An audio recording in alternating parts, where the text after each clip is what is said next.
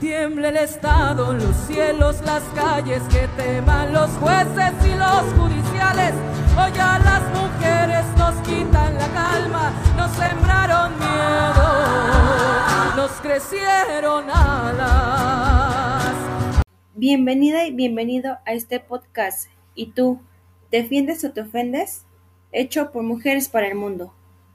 El día de hoy tenemos invitadas súper especiales que nos hablarán de todo sobre el feminismo. Ojo, que el feminismo no es solo un tema de mujeres, así que invita a todos los hombres que conozcas a escuchar este podcast. Como dijimos, tenemos invitadas en este primer capítulo a cinco líderes feministas dispuestas a aclarar todas nuestras dudas, orientarnos sobre lo que involucra el movimiento feminista y sus principales ideales. En nuestras redes sociales abrimos un espacio para que el público pudiera mandarnos sus preguntas y que estas mujeres increíbles nos puedan ayudar y orientar para responderlas. Tenemos como invitadas a Liliana, a Cristi, a Carmen, a Karen y a Brenda, que son expertas en el tema del feminismo. Adelante, por favor. Hola, mil gracias por invitarnos. De verdad que es un placer estar aquí y que nos brinden este espacio para poder informar a la ciudadanía sobre el movimiento, los ideales, los principios y pues todo lo que involucra. Es importante recalcar que el feminismo es un tema muy extenso y que para conocer todo sobre él necesitaríamos quizás cuatro capítulos del podcast, pero estamos aquí para responder las dudas más frecuentes. Comenzaremos por definir qué es el feminismo. Hola, pues es un placer estar aquí. Yo soy Carmen. Eh, bueno, pues el feminismo es un movimiento social y político que se inicia formalmente a finales del siglo XVIII, aunque sin adoptar todavía esta denominación, y que supone la toma de conciencia de las mujeres como grupo o colectivo humano, de la opresión, dominación y explotación de que han sido y somos objeto por parte del colectivo de varones en el seno del patriarcado bajo sus distintas fases históricas del modelo de producción, lo cual nos mueve a la acción para la liberación de nuestro sexo con todas las transformaciones de la sociedad que lo requiere. Ok, muy bien, gracias Carmen. Pero, ¿y qué busca el feminismo? El feminismo radical no solamente rayar paredes y destruir monumentos, lo que se busca es ser escuchadas y luchar por nuestros derechos. No busca que todas actuemos iguales ni busca forzarnos a algo que no queremos. El feminismo busca la libertad de las mujeres y poder expresarnos. No busca eliminar a los hombres ni se basa en querer ser más nosotras que ellos. Busca la igualdad de unos con otros. Y por último, el feminismo quiere alzar la voz por las que ya no están y por todas las que desaparecieron simplemente por ser mujeres. Lo que buscamos es respeto. El movimiento feminista. ¿Qué está buscando en el año 2020 en México? ¿Cuáles son sus principales causas actualmente? Uh, está buscando la ley Olimpia a nivel nacional, el aborto legal, seguro y gratuito, la menstruación digna, justicia en cada feminicidio, eliminar la violencia de género, eliminar el patriarcado, los mismos derechos y obligaciones tanto en el hogar como en el trabajo y muchas otras causas, pero las principales son estas. De acuerdo, Bren. Pues sí, en efecto son varios los objetivos que tienen y que muchas veces las personas ajenas a los movimientos no entienden. Para adentrarnos más en el tema, ¿qué es la ley Olimpia? Bueno, primero, para entrar en contexto. Olimpia Coralmelo era una estudiante brillante que había ganado premios nacionales de debate y oratoria y tenía las mejores notas de su instituto. Desde los 12 años mantenía una relación con su en ese entonces novio. A los 18, enamoradísima, confiando en él, grabó un video sexual. Ese video se difundió primero por su instituto, luego por toda su ciudad y finalmente por todo su estado. Olimpia pasó de ser la joven promesa de Huachinango a la gordibuena de Puebla. Su novio, como era de esperarse, la abandonó y sus amigas dejaron de hablarle. Se encerró durante ocho meses, entró en depresión, intentó suicidarse, perdió su curso académico. Ahora, la madre de Olimpia es una mujer indígena que apenas sabe leer y no utiliza Internet, por lo tanto Olimpia pensaba que se había mantenido al margen del asunto. Después de ocho meses, Olimpia salió de su habitación y decidió confesarle todo. Su madre ya lo sabía y le dijo que podía mantener la cabeza muy alta porque no había hecho nada malo. Eh, Olimpia decidió ir a denunciar y los propios policías se rieron de ella. Después buscó las páginas en las que se difundía su video y encontró que en ellas se clasificaban a las chicas por categorías. Altas, bajas, delgadas, gordas, rubias, morenas. Qué horror. Como estudiante de Derecho decidió plantear una reforma de la ley de México. Cuando entró al Palacio Municipal de Puebla todos comenzaron a cuchichear. Era 2014, ella apenas tenía 19 años. Con capturas de pantalla demostró que algunos de los que estaban ahí habían compartido y dado like a su video en redes. Y les dijo, ustedes son los delincuentes, no yo. Y tenía razón, pero el camino todavía era largo. Un diputado dijo que no podía apoyar esa ley porque sería avalar la putería. Fue hasta 2018 que se aprobó la reforma de delitos contra la intimidad sexual en el Código Penal, perdón, Luego, la página de Facebook que había compartido su video cerró por culpa de una loca. Ahora, respaldada por mujeres de todo México, ha logrado que la ley de delitos contra la intimidad sexual, conocida como Ley Olimpia, se aprobara en diversos estados de la República. Como consecuencia de esta larga lucha, este jueves 5 de noviembre de 2020, el Senado de la República aprobó en lo general la Ley Olimpia por unanimidad con 87 votos a favor, la violencia digital en contra de las mujeres podrá ser castigada en todo el país. ¿Cuándo aplica la ley Olimpia? 1. Si graban o fotografían tu intimidad sin tu consentimiento, amenazas o engaños. 2. Si difunden sin tu consentimiento contenido íntimo, ya sean fotos, videos o audios. Y 3. Si te amenazan con publicar o difundir contenido íntimo y te extorsionan para hacerlo. Muy bien, ¿y en dónde aplica? La ley Olimpia aplica en redes sociales y en cualquier medio digital y material impreso. ¿Cómo denunciar este delito? El primer paso es recopilar toda la evidencia. Sirven capturas de pantalla, audios, eh, fotos, etc. Todo en una USB. Puedes denunciar a los números 811-353-91, al 811-348-75 o al 811-350-06. La verdad es que este tema es muy, muy interesante y son cosas nuevas que muchas mujeres aún no saben que existen. Y es que seamos sinceras, ¿A cuántas no nos ha pasado que nos mandan fotos íntimas y nosotras pedirlas? O también no falta el ex que durante la relación y con tu consentimiento tomaron el acuerdo de tomar fotos íntimas y al momento de terminar la relación hay chantaje o miedo porque él publique o comparta tus fotos. Creo que nos ha pasado más de una vez y es importante saber todo lo que desencadena. Y bueno, pues para concluir con la ley Olimpia, ¿qué pasará con el agresor?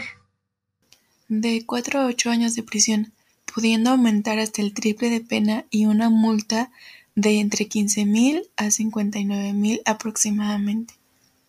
Bueno, ahí tienen toda la información sobre la ley Olimpia. Ahora un tema muy polémico. ¿Qué onda con el aborto seguro, legal y gratuito? El aborto es legal en la CDMX y Oaxaca únicamente. Aquí les tenemos unas razones súper importantes del por qué el aborto debería ser legal. A. Es una cuestión de salud y como tal es un derecho humano que debe ser garantizado por el Estado. B.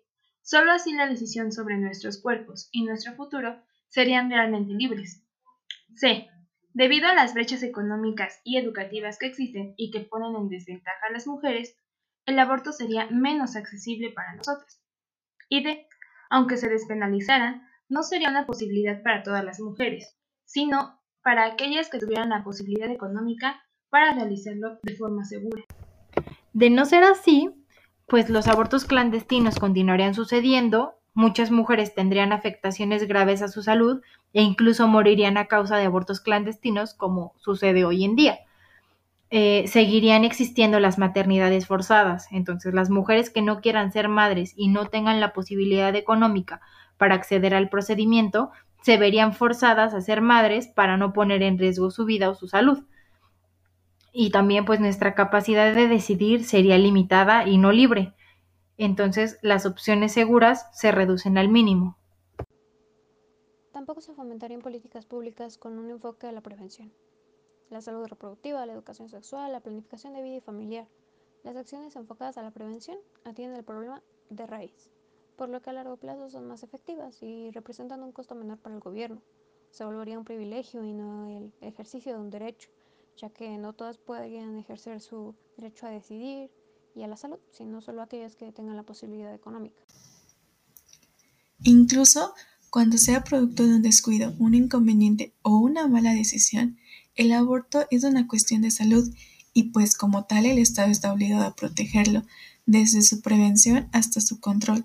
No olvidemos que la despenalización del aborto es solo una parte de la lucha.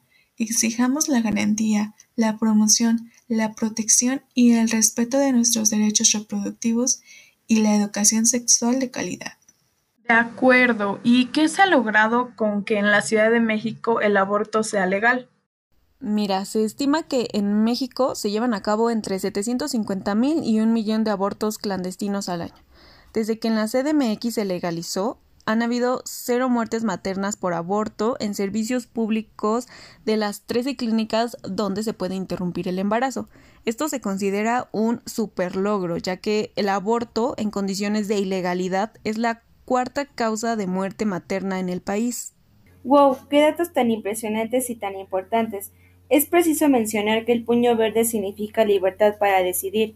Pedimos al gobierno en cada lucha la educación sexual para decidir, anticonceptivos para no abortar y aborto legal para no morir.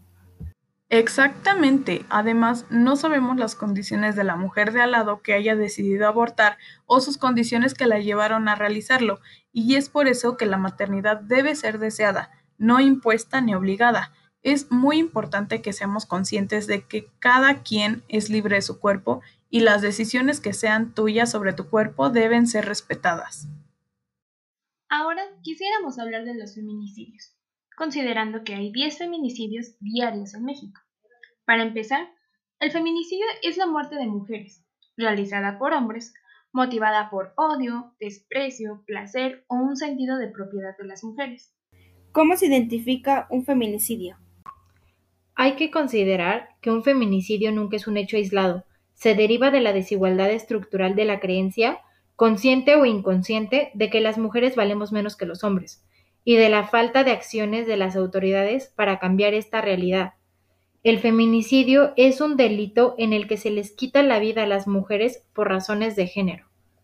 ¿A qué se refieren con razones de género? A que antes o después del homicidio existieran conductas que reflejen desprecio o sentido de propiedad de la mujer. En México, el Código Penal Federal, artículo 325, Considera que existieron razones de género si antes o después del feminicidio la víctima presenta signos de violencia sexual de cualquier tipo. Si la víctima fue mutilada, quiere decir que le cortaron o arrancaron una parte del cuerpo de forma violenta. Si se lesiona cruelmente a la víctima, también si el cuerpo de la víctima es expuesto o exhibido en un lugar público, si la víctima no podía comunicarse con nadie más o podía hacerlo de forma en extremo limitada, sin importar cuánto tiempo antes del feminicidio estuvo así. Si existía una relación sentimental, afectiva o de confianza con el feminicida, si existieron amenazas de muerte o de violencia como acoso, eh, si hay antecedentes de cualquier tipo de violencia en el ámbito escolar, laboral o familiar por parte del feminicida. Representa el extremo de una situación continua de terror antifemenino, que incluye una amplia variedad de abusos verbales y físicos, tales como violación, tortura, esclavitud sexual, abuso sexual infantil incestuoso o extrafamiliar, golpizas físicas y emocionales, acoso sexual, mutilación genital, operaciones ginecológicas innecesarias, heterosexualidad forzada, esterilización forzada, maternidad forzada. Siempre que estas formas de terrorismo resultan en muerte, se habla de un feminicidio. Qué triste es escuchar estas cifras y que esta sea la realidad en México que suceda este tipo de muertes tan violentas, pero lamento decirles que se nos acaba el tiempo para el programa, porque este tema tan amplio no alcanza para solo un podcast. Sí, la verdad es que es una lástima que ya se haya terminado el tiempo, pero en verdad fue un orgullo tenerlas de invitadas aquí en el programa y nos daría muchísimo gusto que volvieran a venir para resolver dudas del público y hablar de los demás temas que abarcan todo el feminismo. En verdad les agradecemos su participación y su tiempo para venir y cultivarnos de estos temas tan interesantes y que, como mencionaba, no muchas mujeres saben. De verdad fue un honor que nos hayan invitado y solamente quisiera concluir con que el feminismo, cualquiera que sea la rama, porque hay muchos tipos de feminismo, y todos se basan en la sororidad, que es tejer relaciones de apoyo, solidaridad y hermandad entre mujeres para luchar, resistir y cambiar las cosas. Implica solidaridad y empatía con otras y es saber que tienen experiencias en común, pero también otras que no, y está bien es quitarnos la idea de que tenemos que competir entre nosotras, y es caminar juntas y vernos desde el respeto y el cuidado mutuo. También implica decirnos entre nosotras cuando estamos teniendo actitudes hirientes o la estamos regando, ¿no? Me dio muchísimo gusto que nos hayan invitado y también informar a la ciudadanía sobre este tema de lucha colectiva que busca el mejoramiento de la sociedad sobre un problema de género dentro de nosotros tan arraigada en nuestros pensamientos y acciones. Es por eso que como sociedad debemos exigir a nuestros gobernantes, que muestran la importancia necesaria ante estos problemas que afectan a, a todos como ciudadanos.